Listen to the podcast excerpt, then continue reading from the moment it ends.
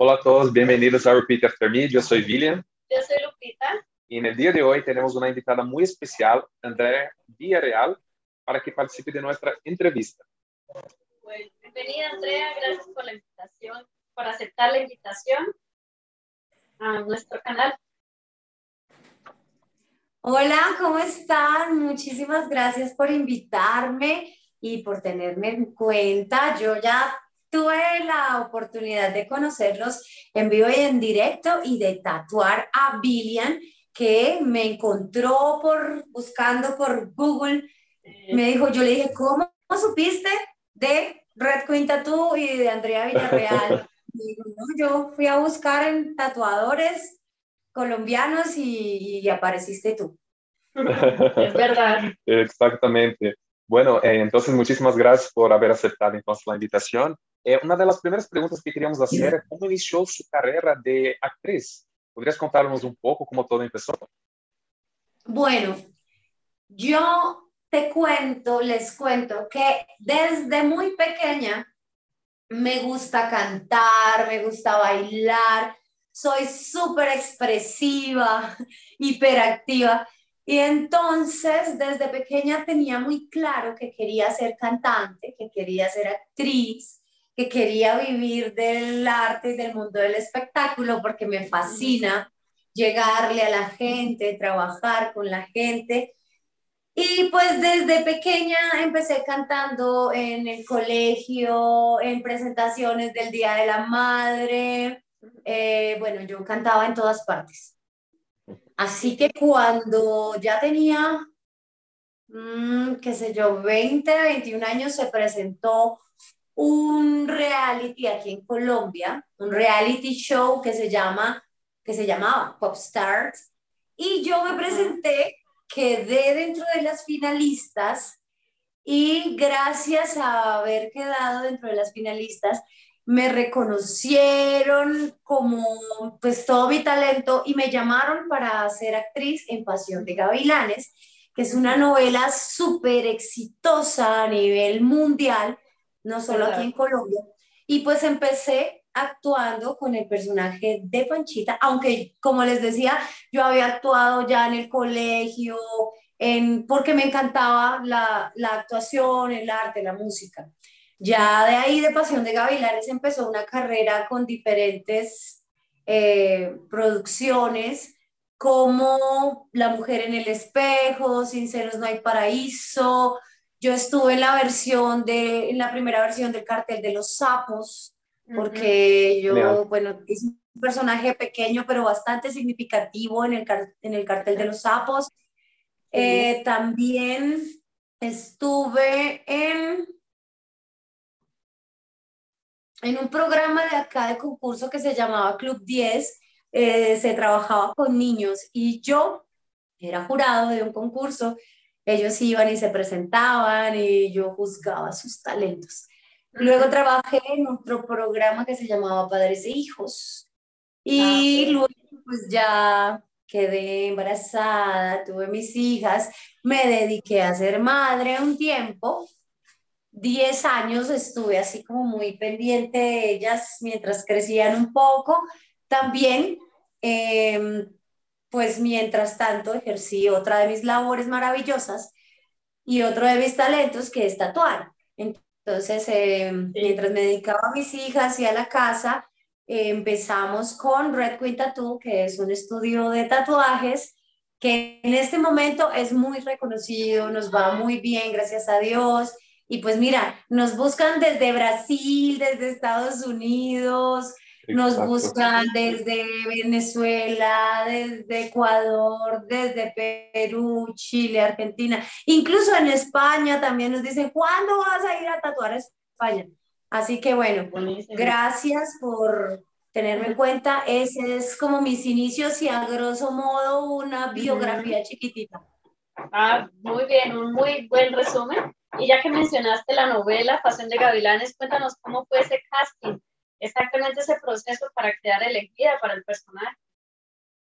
Fue realmente para mí muy, muy increíble porque estaba recién salida de este programa de las Pop Stars Y pues había pasado por una depresión terrible porque yo no quedé dentro de las finalistas de Popstar porque era gordita. Me sacaron por ser gordita. Me lo dijeron, me dijeron, no puedes estar en el esquema de grupo porque pues eres gordita y tal. Bueno, como solista te iría muy bien.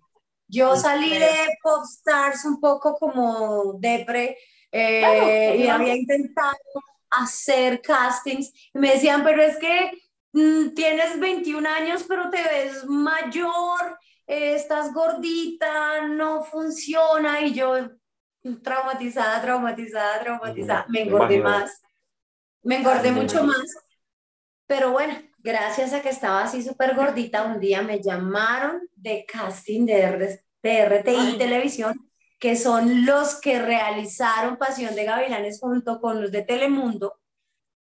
Y pues, wow, me llamaron, me dijeron, sabemos que cantas precioso, sabemos que cantas súper bonito, queremos ver qué tal actúas.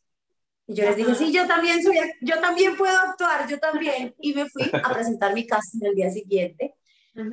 Corrí de Bucaramanga a Bogotá, porque yo estaba en Bucaramanga justo cuando me llamaron a hacer el casting. Pero yo al día siguiente a las 10 de la mañana ya estaba lista para hacer el casting. Presenté mi casting, fue un casting muy bonito porque fue con escenas de la novela. Yo en ese momento no tenía ni idea que Pasión de Gavilanes iba a hacer el boom y el éxito que fue. O sea, realmente yo fui a hacer un casting, yo pensé que era una producción pequeña, y sí, o sea, yo la verdad nunca me imaginé que esto fuera tan, tan grande. Y me fui con todo el amor en el nombre de Dios, vamos a hacer esto bien hecho, con toda la buena energía. Di lo mejor de mí y al día siguiente me llamaron y me dijeron, sí, queremos que tú seas Panchita. y eso yo no lo excelente. Una, ¿no? Sí, eso súper rápido, ¿no? Yo, rápido. Yo ni siquiera lo podía creer porque yo pensé que era una broma, o sea, te lo juro. Eh, ya cuando me dijeron, debes venir a firmar un contrato y vas a salir, pues empezando la novela casi en todos los capítulos, yo dije, de una, de una, no importa cuánto me paguen, es... Yo en ese momento pues era nueva, no sabía cómo iban a pagarnos. Quería darse a conocer también para otros futuros trabajos, me imagino. exactamente, yo lo tomé como, ah, qué carajos, hagámoslo, que algo bueno tendrá que salir de aquí. Sí, claro. por la cabeza, ¿no? Se, le pasaba que iba a ser una novela reconocidísima. ¿Y cómo defines, uh, Andrea, cómo defines esta experiencia como persona y como profesional? Bueno, como profesional me enriqueció impresionantemente. Mm porque, como les decía, no me imaginé nunca que fuera algo tan, tan importante, tan espectacular, tan wow, tan grande, tan reconocido a nivel mundial.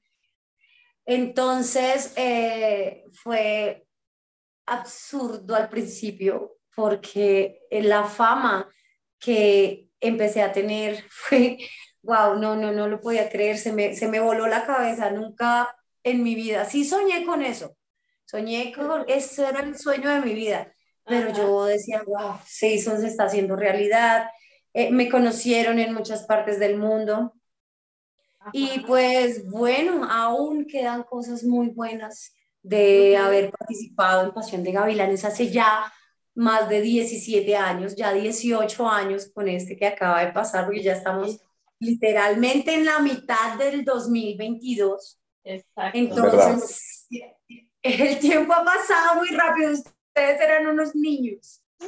Sí, yo me acuerdo cuando era niña, tenía los disfraces y todo de las caponeras, y era la sensación del momento. Hablando un poquito de esa fama. Sí. Bueno, pues al principio la fama... Eh... ¿Cómo, ¿Cómo, la tomaste en ese momento? O sea, que me, pues yo realmente, yo personalmente intenté tomarlo muy bien. Algunas personas decían que, ay, que se me subió a la cabeza. Otros decían que, ay, que se me volví creída. No, pues no, yo realmente siempre he sido una persona así como soy. Hablo con todo el mundo, desde el mensajero, el portero, el indigente, como con el presidente, a todos los trato con el mismo amor, con el mismo respeto. De pronto, en alguno que otro momento está uno de mal genio, esas cosas que, que se levanta uno como no, no completamente dispuesto a ser clean y pues en algún día de pronto no le sonreía a alguien, esas cosas pasan, pero pues así como que yo diga que soy una persona que la fama me da, no, no, me encanta que la gente me reconozca, me doy a mi público, a mi gente, eh, si me piden una foto, yo paro, sonrío, me acomodo, nos tomamos la foto, o sea, lo hago con mucho amor. Pero en la época de la novela, especialmente, cuando caminabas en la calle, era, era muy complicado caminar así sola por la calle porque la gente iba encima. ¿Cómo era este, este clima en esa época? Bueno, pues en Bogotá están acostumbrados a que los actores anden por la calle, no por todas partes de Bogotá, pero sí por ciertos sectores. Entonces, pues no era tan terrible. Algunas veces sí era terrible, sobre todo cuando visitaba mi tierra natal, Bucaramanga, ahí o en los pueblitos donde casi nunca se tiene la oportunidad de ver un actor así en vivo y en directo. Entonces yo iba a visitar a mi familia en Navidad mientras trabajaba en la novela, que la novela ya estaba al aire. Uf, eso fue un boom, casi no podía salir de casa. Un día fui a hacer compras y duré dos horas firmando autógrafos, tomándome fotos con la gente. No pude hacer mis compras y era, era bonito también, o sea, aunque la gente cree que es que tienes que, tienes que tomarte una foto conmigo. Y entonces, pues bueno, yo siempre fui muy dada a eso, aunque ya después de dos horas estás un poco agotado, cansado, sin maquillaje, sin nada, pero se intenta, se intentado.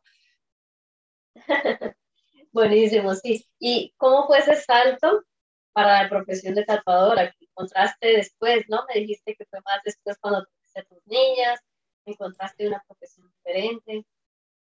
También bueno, fue un salto extraño, fue un salto bastante raro para mí, pero te, te cuento y te, soy sincera, desde pequeña yo cantaba, pintaba, bailaba, o sea, siempre fui bastante hiperactiva y, y mi Dios, que es grande, me regaló un montón de talentos. Exacto. Entonces, pues, pues para mí como tal, no fue algo como, wow, voy a esforzarme. No, la vida me llegó con, con el tatuaje, porque yo ya me tatuaba, ya tenía tatuajes, tenía amigos tatuadores, y estaba pasando por un momento de mi vida un poco complicado porque estaba pendiente de la familia, no trabajaba tanto, no cantaba tanto en todas partes y necesitaba otro, otro, otro ingreso de alguna manera.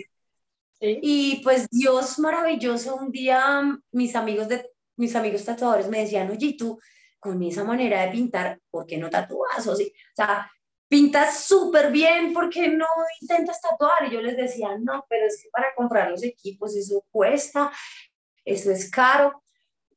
y pues estábamos un poco apretados económicamente y yo decía, wow, ¿qué voy a hacer? ¿Qué voy a hacer?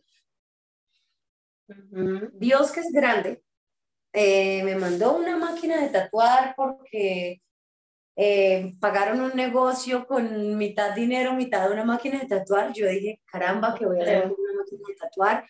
Pero pues ya sabía cómo se tatuaba porque mis amigos tatuadores me decían, mira, la máquina se coge así, esto se coge así, se pone así, se tiene que arreglar de esta manera. Y pues poco a poco fuimos organizando las cosas y aprendí. El día que me llegó la máquina de tatuar, justo también me llegó un dinero y fui de una, compré y le dije al señor donde llegué, le dije, me llegó esta máquina, no sé con qué la tenga que mover porque no sé cómo se llaman las cosas.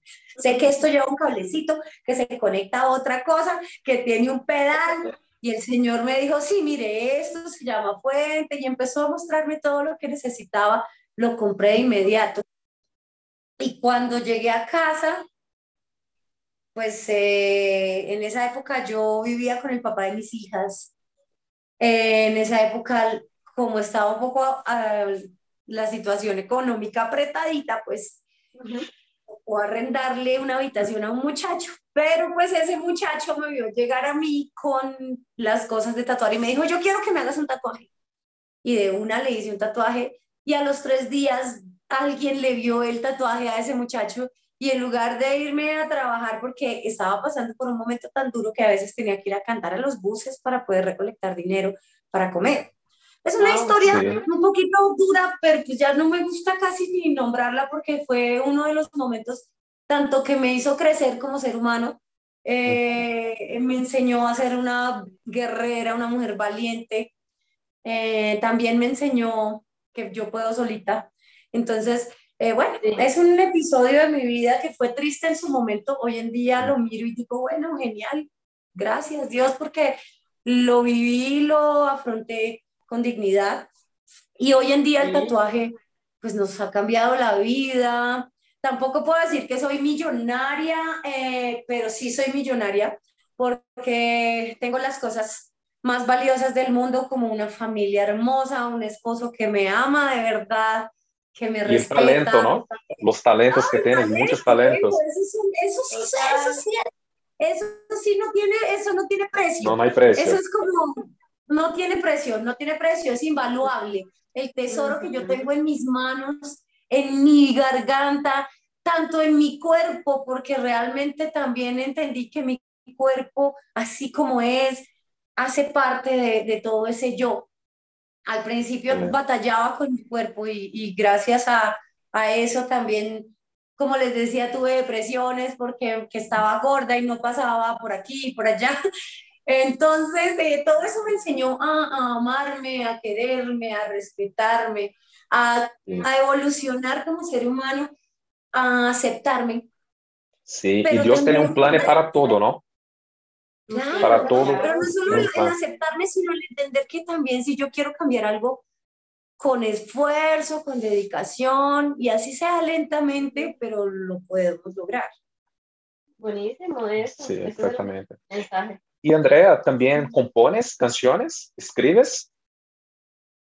Pues sí, tengo algunas canciones escritas. Hace rato tengo ganas de escribir una canción, pero a veces soy un poco ecléptica en mis facetas, porque compongo, porque canto, porque soy mamá, me toca cocinar para pues, hacer cosas. Toco guitarra. Toco guitarra, ah. porque aquí estaba mi guitarrita. Eh, pero estamos, es que justo hoy estamos, si vieran el estudio como está, estamos de revolcón. Le estamos dando la vuelta a todo, poniéndole puesto. Ah, me gusta de vez en cuando rotar las cosas, no solo el estudio, la casa, mi cama, para cambiar la energía, renovar ambiente. Entonces hoy estábamos justo en ese, en ese revolcón del estudio, cambiamos de puesto las camillas, eh, todo. Entonces hay cositas que todavía están por ahí volando. Pero mi guitarra estaba justo en esta pared, pero la quité aquí hace unos minutos antes de empezar la entrevista. Ah, sí, perfecto. No, tranquila, muy bien. Y para finalizar nuestra entrevista, por favor, cántanos un pedacito de algo para escucharte. Bueno, les voy a cantar un pedacito de Pasión de Gavilanes para que me recuerden. Pero les voy a regalar también un pedacito de mi segundo sencillo musical, que es el que estamos justo en este momento haciendo lanzamiento en radio, en prensa, en televisión. Hemos estado paseando un poco tratando de hacer sonar esta canción que es muy bonita. Eh, los invito a todos a que me sigan en YouTube, vayan allá a mi canal de YouTube, se suscriban, le den a la campanita y pues si quieren escuchar mi canción y compartirla, se los agradezco con el corazón. Esto es un pedacito de mi dulce pesadilla, que es una canción insignia de Panchita. Dice, vi en tus ojos la mirada un poco turbia como el agua de una charca, como el vidrio de unas gafas viejas, sucias y empañadas. Vi que tu cara no concuerda con la forma de mi espalda, tu cabeza atornillada, poco cuello y mucha panza y qué patitas tan delgadas. Ay, ay, ay, ay, amor. Aunque no creas, yo te quiero. Tú eres mi taco, mi tortilla, mi chilada y quesadilla, mi cerveza y mi tequila, mi dulce pesadilla. ¡Wow! ¡Qué voz! Dios mío, cambia. Estamos un poquito agripaditos porque aquí en Colombia hay unos climas, no ha parado de llover en donde yo vivo. igual. ¿Está igual? Está igual, igual. Sí, un día sale el sol y al ratito llueve terrible así con aguacero torrencial. Entonces eh, se han levantado muchos virus que ya no sabemos si es COVID, Omicron, eh, bueno, eh, dicho. No se sabe ya. Entonces, afortunadamente y gracias a Dios estamos vivos todavía. Gracias por tenerme en cuenta y pues bueno, algún día ojalá puedan venir aquí al estudio Claro, y el pedacito de tu canción. Se llama Si te extraño, te extraño. Bendiciones. Si tú te vas, te puedes ir con quien tú quieras. No insistiré, ya tú verás si no te quedas.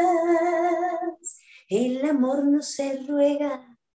Yo te quiero conmigo, esta no es la manera.